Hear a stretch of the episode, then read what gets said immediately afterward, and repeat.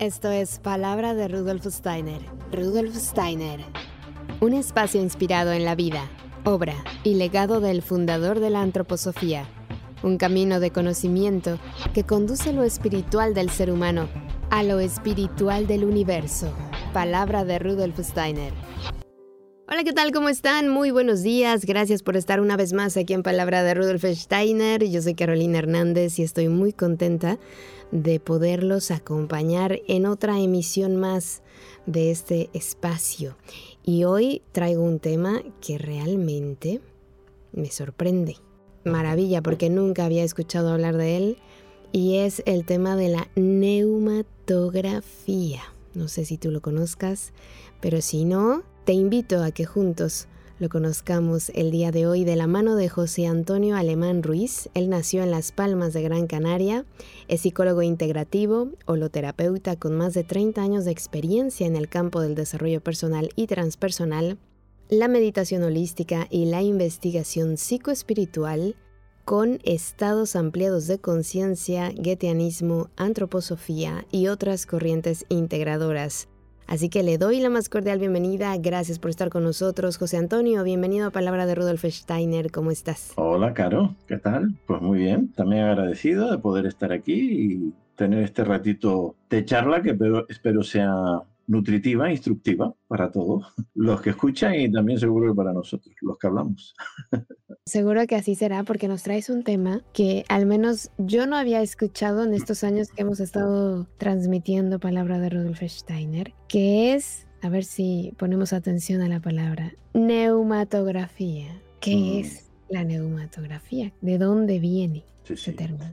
Bueno, eh, una advertencia primero, no la busquen por Google. porque encontrarán unos, unos, comentarios más bien que no, que más que ayudar, igual crean más confusión, en el sentido de que se habla de encuentros con espíritus y así como, bueno, un tipo de, digamos, de, de, conceptos que no son así como muy ajustados, ¿no? En la realidad, si miramos la, la misma etimología, entonces en neumatografía nos encontramos con neuma por un lado y grafía por el otro. Y neumat es la, el concepto griego clásico que se utilizaba para designar al espíritu. el espíritu, lo espiritual. Tiene algunas acepciones más, como soplo, viento, eh, susurro. Son estas palabras que tienen múltiples acepciones y por la riqueza que encierran, que no se pueden como guardar o encajonar en un, solo concepto, un concepto muy amplio.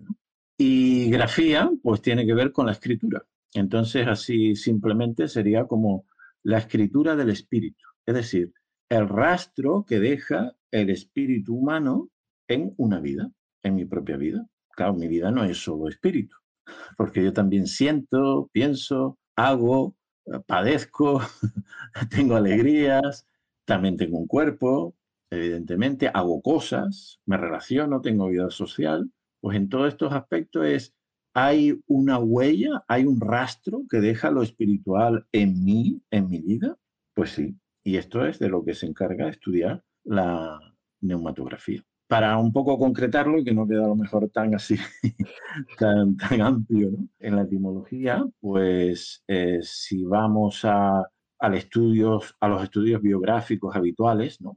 así sin, bueno, sin, sin, una pretensión mayor, sino que destacar eh, cómo ha sido la, la, vida de una persona, pues bueno, se resaltan habitualmente los hechos, los acontecimientos, las vivencias, las anécdotas, que están muy bien, todo eso es interesante también desde un cierto punto de vista, pero bueno, se puede quedar en una capa así como un poco más de superficie, digamos, sin ahondar realmente en quién era o cómo es, si todavía vive esa personalidad, ¿no? En unas capas un poquito más íntimas o más profundas podríamos hablar ahí como de una especie de biografía de, una personalidad más del mundo social o del mundo cultural, así más en general, ¿no? Pero si ya entramos en un estudio un poquito más consciente, ya nos encontramos con otro, otro tipo de estudio biográfico que mm, sobre todo fue Rudolf Steiner el que lo, de alguna manera lo, lo fue proponiendo y lo inspiró para otras personas, como Bernard Liefegut, tiene un nombre un poquito raro, holandés, un médico y un gran antropósofo, que fue eh, pudiendo distinguir eh, los diferentes periodos de vida, o septenios sobre todo, que transcurren en septenios, no solo, pero principalmente en septenios, cómo transcurre la vida humana desde que nacemos hasta que morimos y cómo se van configurando los diferentes acontecimientos y vivencias que hacen que tenga un sentido esa biografía, digamos, ¿no? Y entonces ese sentido, pues, se estudia en lo que podemos llamar el paso de mi yo terrenal, por decirlo de alguna forma, desde que nazco hasta que muero. Y la neumatografía añade otro nivel más, que es no solamente los procesos que me ocurre o cómo estoy o cómo me voy desarrollando desde el nacimiento hasta la muerte, sino también tiene en cuenta que como muchos de los procesos que vivo en esta vida eh, tienen que ver con otros procesos que muchas veces son subconscientes y no conozco de mí, pero que yo mismo he ido elaborando desde la vida, podríamos decir, prenatal y preterrenal, antes del nacimiento. Ahí nos iríamos al tema de la reencarnación, claro. Y en los procesos post-mortem, ¿qué pasa después de la muerte también?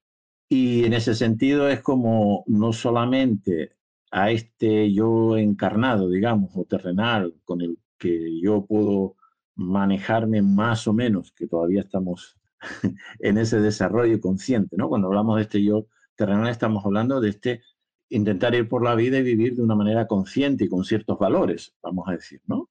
Libremente aceptados, claro, por uno, muy reconocidos. Sino además de esto, es como poder sintonizar con unas fuerzas aún un poquito más amplias, que me amplían aún un poco más y que le dan aún un sentido más grande, no solo a los acontecimientos eh, digamos, que me pudo dar cuenta con la conciencia normal, sino al sentido de las experiencias, sentido más profundo de las experiencias.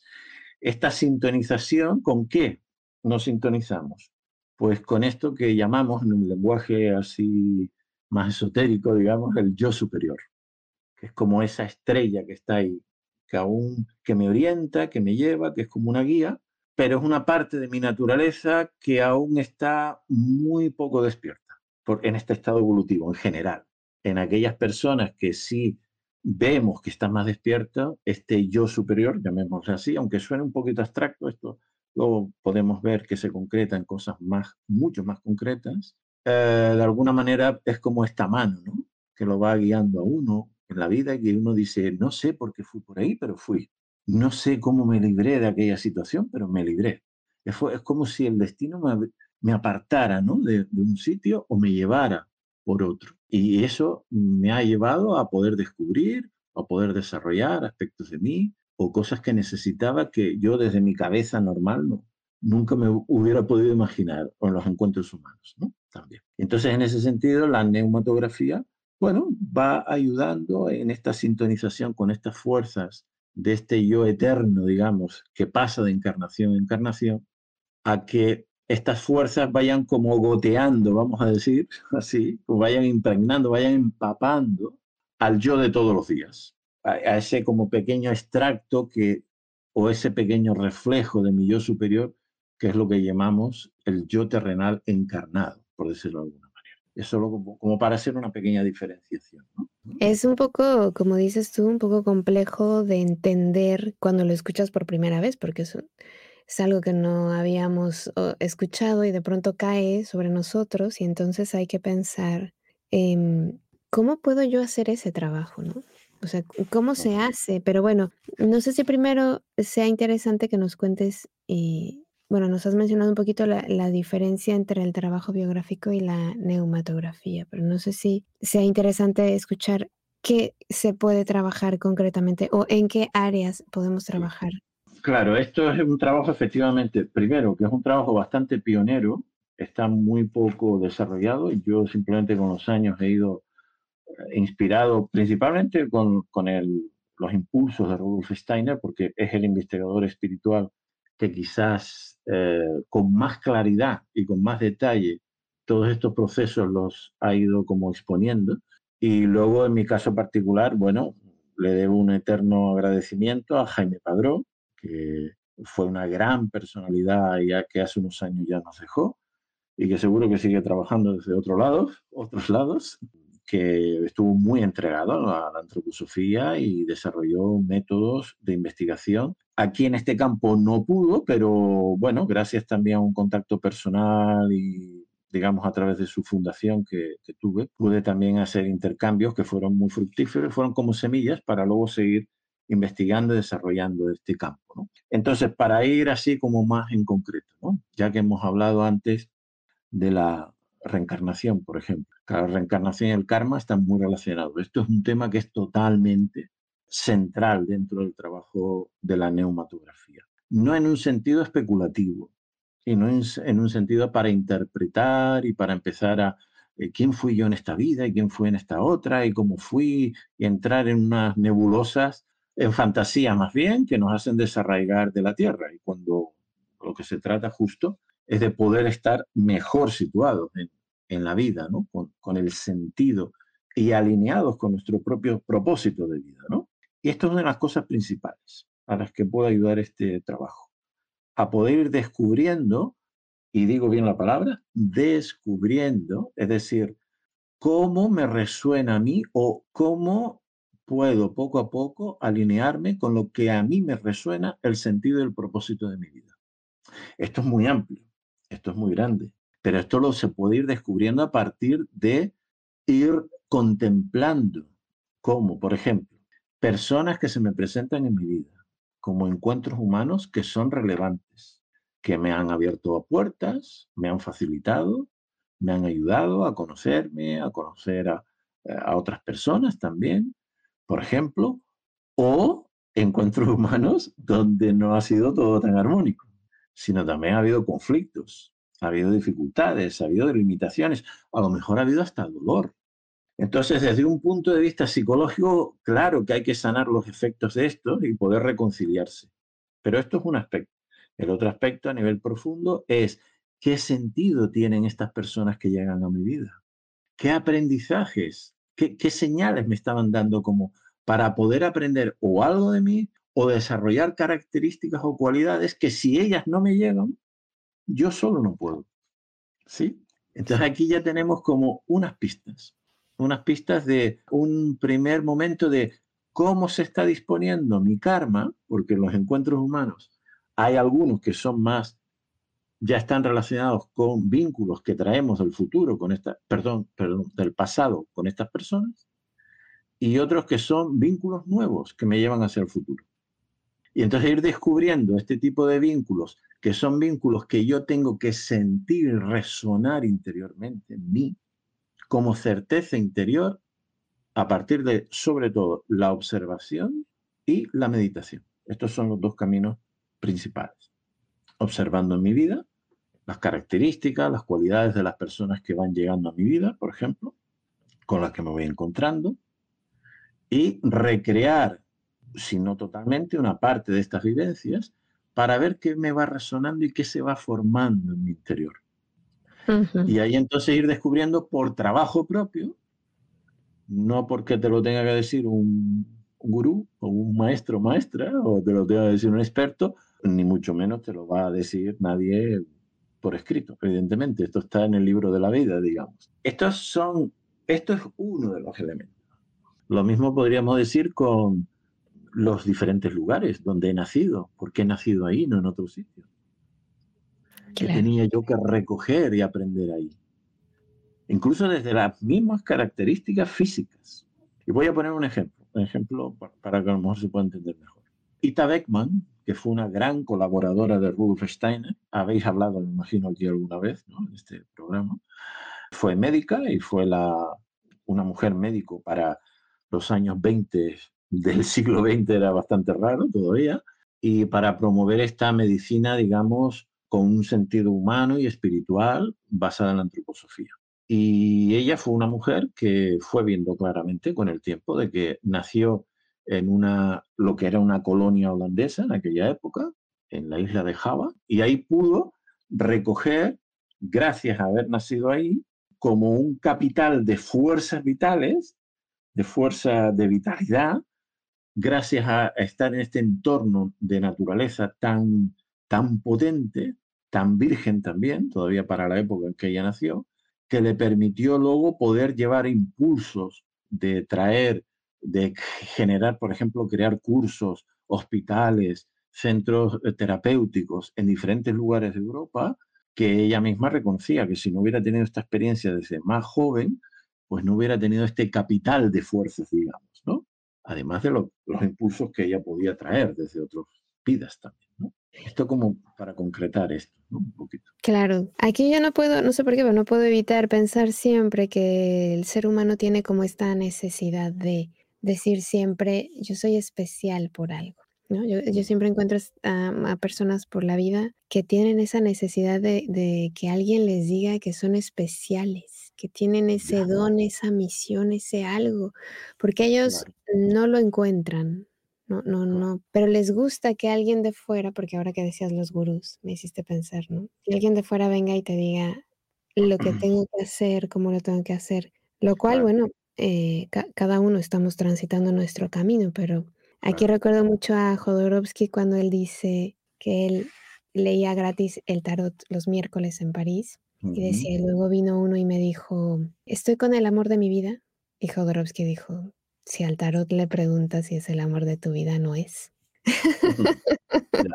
Lo que quiero decir con esto es que hay algo dentro de nosotros, que nosotros tenemos que tener esa certeza y hacer ese trabajo. No sé si este trabajo con la neumatografía nos lleva a ese punto. Claro, la necesidad de, de uno poderse reconocer como un ser especial es porque es verdad, todos somos seres únicos el mundo se perdería mucho si tú no estuvieras en el mundo. Igual si no estuviera yo o cualquier otra persona que nos estés escuchando. Esto de que somos una mota de polvo perdida en el universo y que somos prescindibles es un pensamiento que avasalla a las personas y que las tumba, porque primero porque no es verdad y después porque no te da la posibilidad de poder crecer y desarrollarte como, como tú te mereces, evidentemente. Entonces, en ese sentido, Claro, este trabajo justo va ayudando a eso. En este ejemplo, por ejemplo, que ponía de los entornos, los lugares, tanto donde uno ha nacido como donde uno se ha ido moviendo a lo largo de la vida, ha ido residiendo o trabajando o teniendo relaciones. Y por supuesto, cuando digo los entornos, no son solo los lugares físicos, sino los ambientes, el tipo de relaciones humanas que ahí se establecen, los vínculos que se crean entre las personas. Evidentemente que todo eso me va dando características del aprendizaje que yo voy haciendo a lo largo de la vida y el sentido de estos aprendizajes. ¿Por qué me tocó con aquella jefa tan que me estaba presionando constantemente y, y que hasta gritaba? Y que, claro, en el momento uno dice, oye, esto no lo quiero. ¿Cómo que elegí yo esto? Dice uno, ¿no? Podría decir. ¿Cómo que elegí tener un padre o una madre tan controladora? ¿Cómo elegí a este profesor, a este hermano, a esta hermana que me hacía la puñeta. Entonces aquí es donde entramos, en estas fuerzas del karma y del yo superior, que es desde este estado de conciencia, donde estoy dentro del cuerpo físico, puedo no entenderlo, porque mi visión está comprimida a mis características actuales. Pero en los procesos antes de nacer, post-mortem y antes del nacimiento, o sea, entre que muero y vuelvo a reencarnar, hay toda una serie de procesos donde la conciencia se expande, la evidencia es tremendamente mucho más amplia de la que podemos tener encarnados y desde ahí contemplamos como todo un gran panorama donde elegimos unas condiciones que luego para la conciencia terrenal cuando venimos podemos decir, ¿cómo que he elegido yo esto? Pero en realidad lo hemos elegido nosotros porque a lo mejor no encontramos otras condiciones a lo mejor más armónicas, podríamos decir. Por eso hay que tener cuidado y no valorar que todas las experiencias, todas, de dolor o de disgusto o de insatisfacción, o sea, todas las experiencias que no son agradables, cuidar de decir, estas no son evolutivas. No todas las experiencias de dolor y desagradables no son evolutivas, ni tampoco todas las agradables y armónicas son necesariamente evolutivas. Con esto no estoy defendiendo, ni apoyando, ni justificando, por supuesto, ni dolor. Bueno, yo soy psicoterapeuta y me dedico justamente a ayudar a aliviar el, el sufrimiento anímico también, ¿no? Entre otras cosas.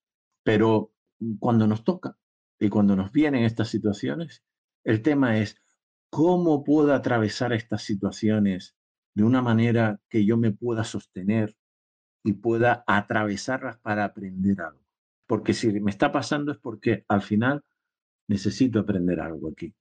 Muchas de estas situaciones previamente antes han sido desde, podríamos decir, estos mundos espirituales, que tanto se habla también en la antroposofía y en otras corrientes, desde otros niveles de conciencia, elijo unas condiciones, aunque puedan resultar algo duras o difíciles, para poder aprender algo.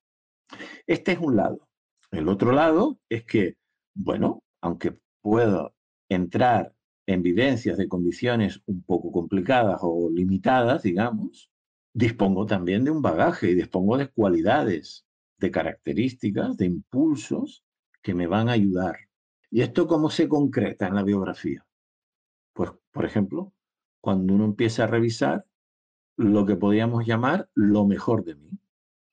Entendiendo por lo mejor de mí, tanto las cualidades, capacidades o habilidades que he ido adquiriendo y desarrollando por trabajo propio, por experiencia, algunas por experiencias difíciles que me, han tocado vivir, como aquellas otras habilidades, características o cualidades que es como que vienen conmigo de forma innata. Ya casi al nacer ya tenía buen oído para la música, por ejemplo, ¿no? Como hay personas que, le pasa, que les pasa esto. U otras que ya desde pequeñitos es que, caramba, una habilidad motora para moverse, subir por los árboles, los muros, los lugares más insospechados y esa habilidad eh, de escalada a lo mejor le llevan, pues, pues no sé, a, cultivar el subir montañas así con, con una cierta facilidad o tener algún deporte de estos de retos importantes, cultivarlos, ¿no? Entonces, todo eso, si yo lo voy mirando en perspectiva con calma en mi vida, entonces puede irme viniendo el sentido, porque esto, lo mejor de mí, es la manifestación concreta de este yo superior en mi vida cotidiana. Para aterrizar esto que estamos hablando de este yo superior. Wow, claro, y tener esa habilidad de decir, bueno, esto de qué manera aporta a, a mí a mi ser y me ayuda a crecer, como has dicho, ¿no? Hace un rato, es, fantástico, aunque es complejo entenderlo del karma. Es muy complicado entenderlo del karma. No sé qué pistas nos puedas proporcionar. Bueno, bueno, un tema bastante complejo, efectivamente, pero luego cuando uno va entrando y se va poniendo, si no entra tanto en la especulación, sino con algunos pocos conceptos que le ayuden a formarse como una visión, una imagen más o menos clara, y luego ir viendo cómo se va manifestando esto en su vida, entonces ya no va siendo tan complejo. es como todo. Perfectamente, es como entrar en un bosque con mucha vegetación y claro, al principio dices, uy, aquí hay mucho, y luego poco a poco vas distinguiendo, ¿no? Y aquí estamos en un bosque bastante, bastante frondoso. Bueno, karma hay que tener en cuenta que es una palabra que en sánscrito significa acción o hecho más o menos, en lo fundamental, ¿no? Y podríamos decir que es como una fuerza o energía que está generada por las acciones de una persona, de un individuo, ¿vale? Que crea una serie de consecuencias. Yo tengo una serie de hechos, puede ser de pensamiento, no solo de acción física, de pensamiento, de sentimiento, y eso genera una corriente, vamos a decirlo así, una energía, una fuerza, que luego pues puede tener unos efectos, evidentemente, ¿no? Solo que a diferencia de, por ejemplo, cuando uno a nivel físico tira una piedra, rompe un cristal. Causa, tiro la piedra. romper el cristal el cristal roto, el efecto. Pero ¿qué ocurre aquí? aquí ocurre que yo mismo genero las causas, los efectos los puedo también, evidentemente, tener, mis acciones pueden tener efectos alrededor mío, pero antes o después también van a tener un efecto en mí.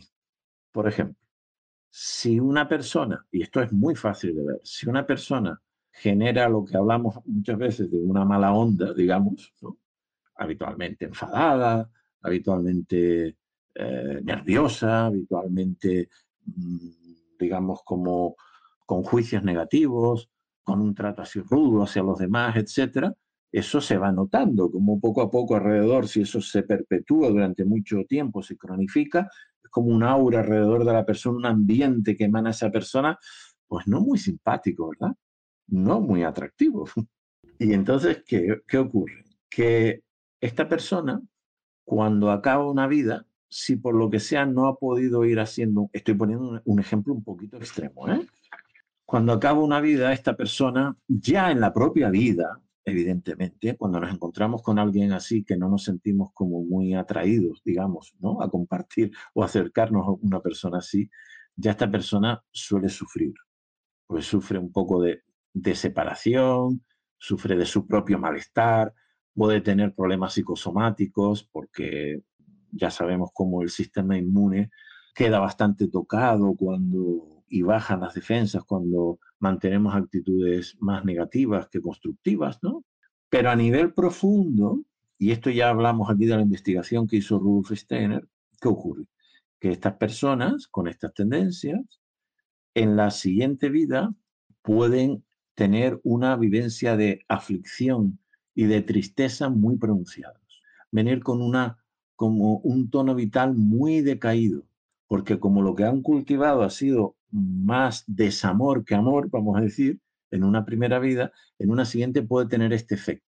Claro, esto, si se ve, y esto es muy práctico, por ejemplo, para un educador, si se ve, porque a veces hay niños que dicen, es niño, pero parece como que está como más triste de lo habitual, dentro de que los niños son más vivarachos en general, pero hay niños que tienen más tendencia a, vivir la vida como más pesada, como más dura, como más limitada, a ver más el problema que la...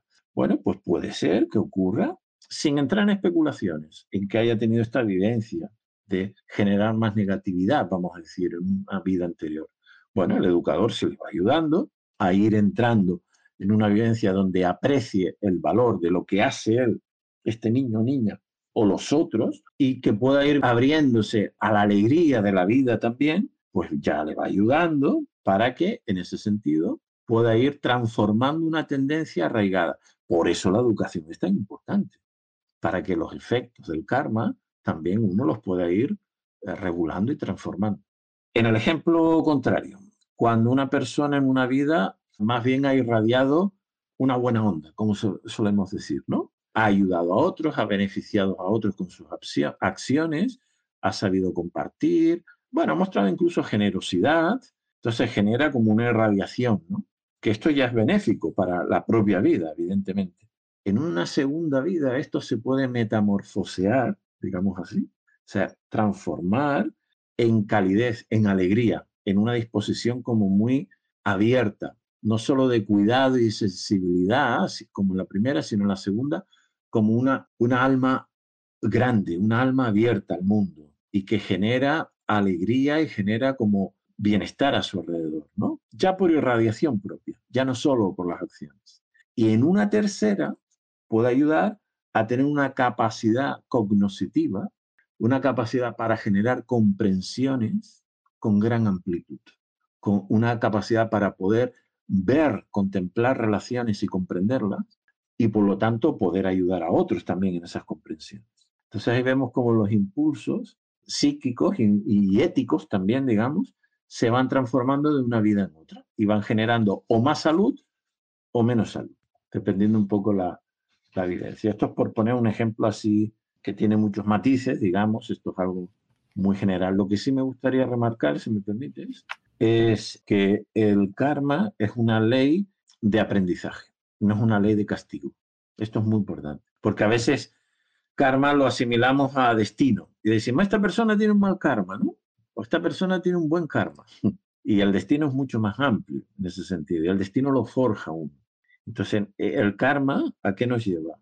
A que yo me voy haciendo responsable, yo respondo por mis acciones, por lo que yo emano, por lo que yo hago, por lo que yo pienso, por lo que yo siento.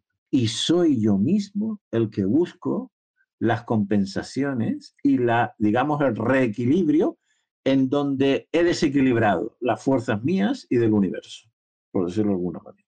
Con ayuda de seres, que en la literatura esotérica se llaman los seres del karma, ¿no? los señores del karma, que son seres mucho más, con una sabiduría y una amplitud muy grande, que me ayudan, con esta ayuda, a tejer las condiciones que necesito para seguirme perfeccionando y evolucionando la siguiente vida. Y tanto yo como los que están alrededor de mí, no solo yo. evidentemente. Wow, sí, es, es... Me, ha encantado lo que nos has dejado aquí, porque realmente yo creo que esa es la parte más complicada para los seres humanos. Que alguien venga y me diga que todo lo que ocurre ha sido porque de alguna manera lo he creado yo, es para muchas personas incluso inaceptable. Es decir, yo no deseo, y me voy a temas muy, muy grandes, muy graves, por ejemplo, yo, yo no deseaba que alguien abusara de mí. Yo no deseaba que el Señor me atropellara. Yo no deseaba que me pasaran estas cosas. ¿Cómo vas a decir que yo fui la que lo ha creado? Es algo muy doloroso. Bueno, pero esto lo tenemos que matizar. Esto lo tenemos que matizar porque igual que hay karma, hay libertad. Entonces, esto hay que aclararlo bien porque entonces, evidentemente, uno como puede decir, pero como yo he querido que me roben, o estar en esta guerra, o que abusen, como has dicho tú, claro, esto es muy duro, o pasar hambre en tal sitio. Bueno, entonces aquí entramos con el impulso de la libertad y no solamente mi karma, sino el del otro o de los otros. Entonces, ¿qué quiere decir esto? Imagínate que tú y yo nos hubiéramos, espero que no, pero nos hubiéramos enemistado en una vida pasada. Hubiéramos tenido un conflicto grave. Y a mí se me hubiera quedado como una, bueno, una cierta sensación de resentimiento y de resquemor hacia ti, imagínate. Entonces, disponemos las condiciones para ver cómo podemos eso sanarlo. Esto lo hacemos desde yo superior, antes de encarnar bajamos a la Tierra y en un momento determinado nos encontramos. Pues imagínate que tú naces en el Polo Norte y yo en el Polo Sur y nos encontramos pues en el medio, por el Ecuador. Ah, qué curioso. En un viaje, en una actividad, en, en algo, ah, nos hemos encontrado ahí. Y yo en un primer momento, en ese resentimiento, se me puede despertar. A veces se despierta en el momento de los encuentros. Como digo resentimientos, digo otro tipo también, ¿eh? Y también agradables, digamos, o más armónicos, de impulsos, no solo este. Pero para hablar en este en concreto, se me despierta ese resentimiento en el momento o un tiempo después de conocerme. Y eso me, se me despierta como ese, en ese resentimiento como un impulso, por ejemplo, pues no sé, a robarte algo, vamos a suponer. ¿En dónde está el karma? En que se me despierta el impulso. ¿En dónde está mi libertad? ¿Que yo me deje llevar por ese impulso o no? Por lo tanto, si me dejo llevar por ese impulso y te robo, en este ejemplo, suena un poco crudo, pero yo creo que es más claro, ¿no? Muy representativo. Y lo mismo podría ser si me dejo llevar por el impulso de agredir o un impulso de abusar o un impulso de lo que sea, o de mentir o de lo que sea. ¿Qué ocurre?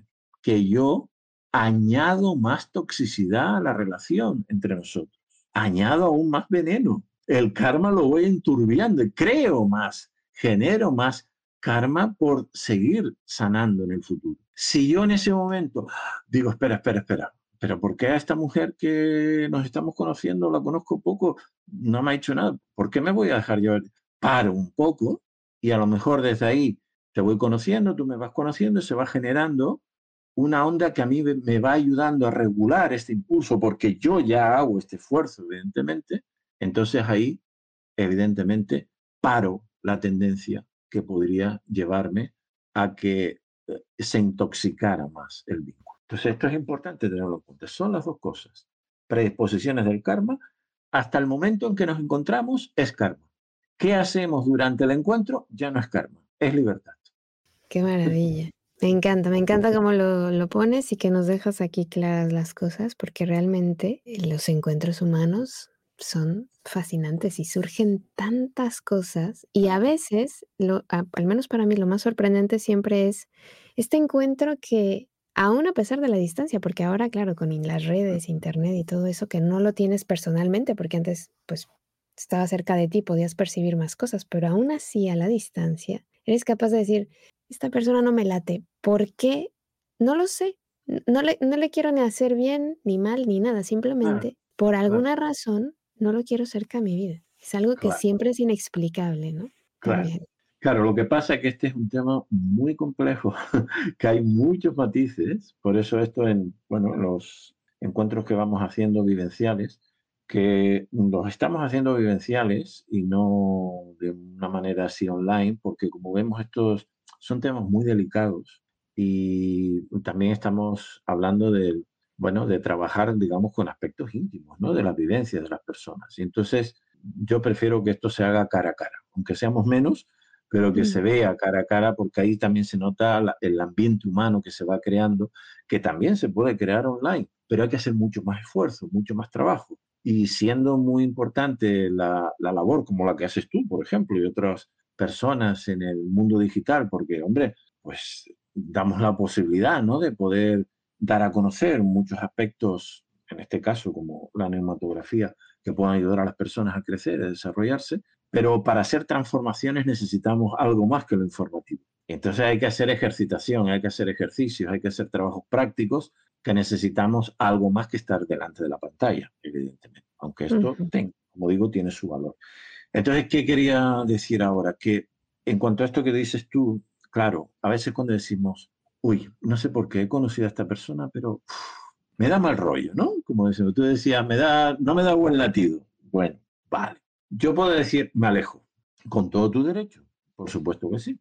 Pero también puedo decir, además de alejarme, puedo hacer algo que quizás pueda descubrir, porque no siempre descubro fuerzas de crecimiento, de desarrollo, con aquellas personas que me son más simpáticas o más agradables sino también con aquel jefe o aquella jefa que me hizo la puñeta un tiempo, con aquel profesor, aquella profesora que parece que no la caía muy bien y, me mandaba más tareas de la cuenta o me exigía más que otros, con aquella hermana o aquel hermano que, jo, mira tú, me costó llevarme bien con él, ¿eh? pero al final hemos conseguido encarreglar una relación. Ah, amigo, ahí hay un aprendizaje importante quizás, ¿no? De desarrollar cualidades que no estaban al principio, ¿no?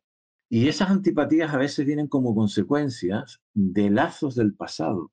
Es decir, esto es interesante eh, distinguirlo también. Hay relaciones kármicas, digamos, que nos vienen más condicionadas por el pasado y que ahora hemos pactado, bueno, a ver cómo las podemos sanar. Pero dentro de cómo las podemos sanar, evidentemente que todavía hay efectos de atrás que no están curados. Esos son los síntomas.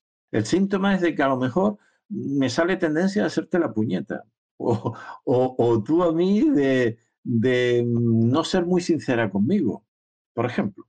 Pues si esos síntomas los cogemos, que por eso es tan importante la educación y ayudar y estar atentos los profesores para darse cuenta de estas tendencias, no para mutilar a los niños en sentido psicológico o castigarles o, inculcarles por mandato y por obligatoriedad que tenemos que ser buenos, entre comillas. No, no, no. Simplemente para encauzar las tendencias y poder entonces, también luego de mayores, conscientemente, pues si tengo un impulso que no es muy sano hacia ti, yo irlo regulando y al mismo tiempo preguntarme, ¿esta persona que me causa esta antipatía, a lo mejor no me ha hecho nada necesariamente, ¿verdad? Sino que simplemente yo noto que, pues, no me cae muy simpática. ¿Qué me está diciendo de mí? ¿Qué aspecto de mí me está reflejando? O algún aspecto de mí que dejo en esta sombra, en esta oscuridad ¿no? psíquica, me la está ella reflejando. Y a lo mejor su manera un poco ruda, un poco agresiva, puede ser, de tratar a las personas, incluso puede ser a mí, pues me puede estar recordando como, caramba, ¿qué está pasando con mi agresividad? ¿Qué está pasando con mi fuerza? Soy tan bueno como creo. Por ejemplo. Y entonces así me da la oportunidad. Entonces esto, tanto también al contrario, cuando siento afinidad, mm, buena onda, digamos, con una persona, esto ya viene seguro que de atrás. Pero con las personas con las que de alguna manera uno siente como una cierta neutralidad, una cierta ni fu ni fa, ni me cae muy bien ni me cae mal, pero sienta, incluso uno puede sentir como un cierto vacío en medio. Esa es la señal de que eso son nuevas relaciones. Esto es lo que se llama relaciones para el futuro. Entonces ahí entramos en un tipo de karma, que es un karma nuevo, que se llama el karma solar. Se llama solar porque es un karma de oportunidades. Si empezamos a generar una relación ahora, desde el momento y la creamos, y poco a poco yo me abro a ti, tú te abres a mí, vamos hablando, tú me vas contando, yo te voy contando sobre mi vida, lo que me interesa, lo que no, en fin, mm, se va creando un vínculo. Esos son lazos que seguramente luego en el futuro van a abrir oportunidades para trabajar juntos, a nivel social, a nivel comunitario, de una forma libre, más que por lazos familiares. Sin embargo, los lazos familiares de primera infancia hasta la adolescencia casi la primera juventud, casi los tres primeros septenios de vida, están más condicionados por lo que se llama este karma lunar, estas relaciones del pasado, donde hay que reparar mucho todavía. Y tenemos deudas pendientes para dejar el saldo a cero o un saldo acreedor, digamos, en todo caso. Wow, pues este tema nos va a dar para aquí toda la vida estar charlando porque se me vienen preguntas obviamente relacionadas al tema. Pero bueno, como veo que nos queda poco tiempo, pues me gustaría que nos compartieras tú cómo trabajas en tus talleres, porque claro, ahora nos has, dicho que realizas talleres presenciales, ahora estás, has comenzado uno en Madrid y, y bueno, creo que todavía están a tiempo los que nos escuchen de integrarse al siguiente, ¿no? Al siguiente Sí, módulo. sí, efectivamente. Normalmente son unos cuatro, cuatro encuentros que solemos realizar, en este caso organizado por el Centro Abierto de Antroposofía y quien le interese de Madrid, que amablemente, pues, bueno, me invitaron y, bueno, lo organizan muy bien. Entonces, ahí en el Centro Abierto de Antroposofía de Madrid se pueden poner en contacto. Ya hemos hecho un primer módulo que, bueno, hemos salido todos bastante satisfechos, tanto los participantes como yo, como coordinador. Y sí, todavía está abierto y hay la posibilidad, no muchas personas, porque es un trabajo que se necesita crear un cierto clima y si hay muchas, muchas personas es más difícil poderlo abordar, pero pueden incorporarse. Ya a partir del segundo, ya entonces sí se cierra el grupo y es un trabajo que también en Lisboa mm, vamos realizando desde, hace, desde este año y en Barcelona también lo hemos desarrollado anteriormente. Y si hay otros lugares donde haya personas que les interese, pues yo encantado de poder ir. Entonces, básicamente, como decía antes, eh, trabajamos con varios, dos pilares fundamentales. Uno es hacer como una observación y un repaso de la propia vida, y una observación significa detenerse por ejemplo, esto que hablaba. ¿Con qué entornos, en qué entornos me he ido moviendo a lo largo de mi vida? Y sobre todo en la actualidad. ¿Qué características fundamentales tienen estos entornos? ¿Qué me dicen de mí? ¿Qué me están pidiendo? Y ahí yo puedo empezar a destilar a, estoy viviendo aquí o llevo viviendo aquí porque aquí tengo un aprendizaje que hacer o unas cualidades que yo desarrollar personalmente y que el entorno me las está poniendo delante en forma de paisajes, personas, relaciones humanas, vínculos que se van creando, etc. Esto es un trabajo. Observar y recordar, por ejemplo, en esto que hablamos antes de lo mejor de mí, qué aspectos en mi vida, qué cualidades, características yo he ido desarrollando por conquista propia, por experiencia propia, con ayudas, pero que yo me las he currado, digamos, como se suele decir y otras características que me vienen casi como de serie, innatas, que sean nacer, las he tenido conmigo. Pues esto lo observo, lo miro con detenimiento. Esto seguimos unas metodologías determinadas que, bueno, no voy a entrar para no hacerlo muy largo. Y luego, todo esto, recrearlo interiormente, o una parte, recrear una cualidad, por ejemplo, que yo he conquistado. Entonces me puedo dejar venir situaciones, momentos en donde yo he visto que esta cualidad se pone en práctica, entra en juego, las he aplicado, etcétera, e intento un poco como destilar como qué me resuena esto, para ver qué sentimiento crea en mí, qué resonancia interior produce en mí. Y de esta resonancia yo puedo ir descubriendo, por ejemplo, qué me une a otra persona o qué sentido tiene esta cualidad que yo he ido desarrollando en mi vida. ¿Por qué esta cualidad y no otra? Y esto me va ayudando a integrar, a seguir integrando las cualidades, por ejemplo, y a ir descubriendo el sentido. El vínculo, yo siempre hablo en este, con estos términos, digamos, descubrir el vínculo sentido con otras personas, no el vínculo especulado, porque con el intelecto en estos temas nos vamos a equivocar. Tiene que ser algo que vaya surgiendo como una cierta certeza o intuición interior. Entonces, en ese sentido es, bueno, pues con estas dos herramientas principales, pues luego podemos, vamos entrando, el trabajo con gestos, el trabajo con la palabra también, con frases claves o palabras claves que nos vayan ayudando a orientar la meditación, a orientar este trabajo de revisión de la, de la propia biografía o de entrar en estos aspectos diferenciados, digamos, como también otro puede ser señales en acontecimientos o en episodios de mi vida. ¿Qué señales? Por ejemplo, hay personas que se les repite un nombre o, un lugar, se les presenta y siempre vuelvo a este lugar, o un color, o un número, o un símbolo. Esto tiene algún significado, algún sentido. ¿Qué me está diciendo esto en mi vida? Puede ser porque esté exterior a mí o por una experiencia interior también, ¿no? Pues se me va presentando una imagen eh, o en sueños recurrentemente durante cierto tiempo o durante mucho tiempo. Pues ir destilando. Esto también va dando pistas. Esos son mensajes de este yo superior en la propia vida. Y entonces con eso ir integrando para ir formando, en la medida de lo posible, una imagen lo más clara posible e ir viendo que vaya contribuyendo a ir seguir descubriendo y profundizando. Yo no pretendo, y no intento no ser pretencioso en ese sentido, de decir, con estos talleres ya encuentro el sentido de mi vida. No, es más sencillo. Es seguir dando pasos para que uno profundice y siga como formando, digamos, la imagen que le ayude a profundizar en ese sentido, ¿no? O acercándose más a ese propósito. Y si ahí se descubren certezas, pues magnífico. Pero al final, al final de todo, eh, lo más importante es no solamente comprender, sino que eso me ayude a ser mejor persona. Claro, esta es la clave. Es decir, la comprensión tiene que ayudar a transformarme, porque si no, no es comprensión, sino realmente es más bien bueno, información, alguna cosa suelta que se me despierta y que voy ahí más o menos elucubrando, pero bueno, está bien.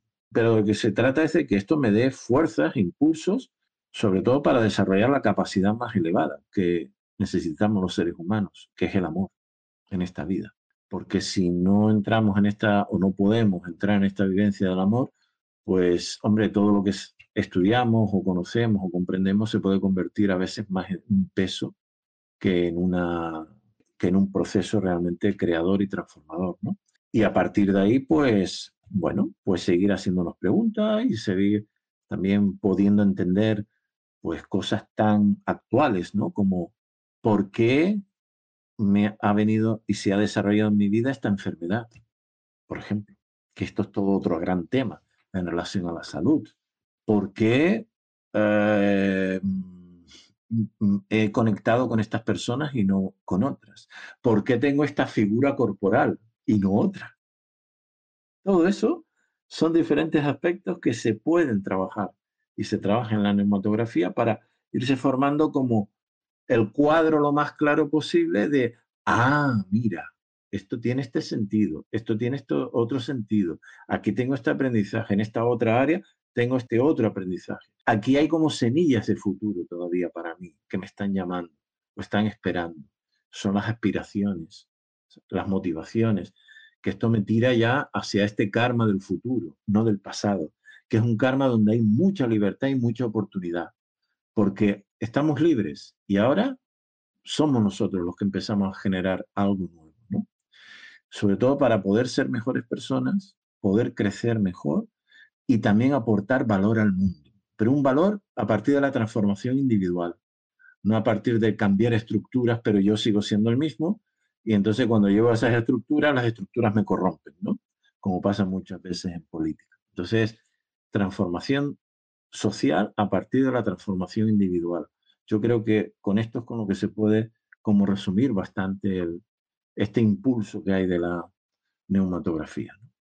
Pues muchísimas gracias, José Antonio. Ha sido maravilloso escuchar todo esto. Y bueno, pues ahí queda la, invitación a que quien quiera hacer este trabajo, pues se acerque a, a José Antonio a consultarlo. Así que yo te agradezco mucho que hayas estado con nosotros. Pues muchísimas gracias a ti y hasta otra ocasión. Muchísimas gracias a José Antonio por habernos acompañado en este tema tan fascinante y por compartirnos el tema también del karma, que es un tema interminable que da para muchísimo tiempo, pero que nos ha dado aquí unas pautas fantásticas. Así que hoy quiero cerrar este programa con una poesía que él me hizo llegar que es de Friedrich Benesch y dice así, la auténtica verdad no es la verdad, sino el error trascendido. La verdadera realidad no es la realidad, sino la ilusión despejada.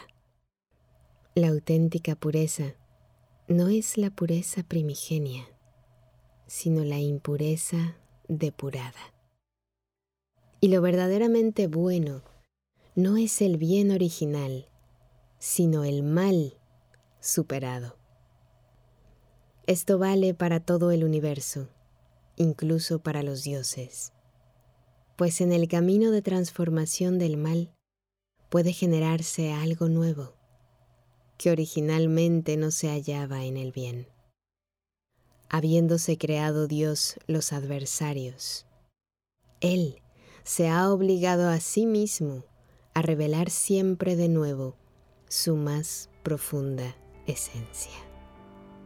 Muchísimas gracias por haberme acompañado en este espacio. Te recuerdo que estamos en contacto a través de nuestras redes sociales, en Facebook, YouTube e Instagram. Nos encuentras como Palabra de Rudolf Steiner. Y también te invito a que visites nuestra página web, palabraderudolfsteiner.com, en donde encontrarás cursos, que seguramente van a enriquecer tu vida. Así que gracias por habernos acompañado. Yo soy Carolina Hernández y te recuerdo que como siempre mis mejores deseos te acompañan, que el sol brille mucho tiempo sobre ti, que el amor te rodee siempre y que la luz que mora en ti guíe tus pasos. Si así debe ser, nos escuchamos el próximo miércoles. Yo soy Carolina Hernández. Gracias. Hasta la próxima. Escuchaste Palabra de Rudolf Steiner. Rudolf Steiner un espacio inspirado en la vida, obra y legado del fundador de la antroposofía, un camino de conocimiento que conduce lo espiritual del ser humano a lo espiritual del universo. Palabra de Rudolf Steiner.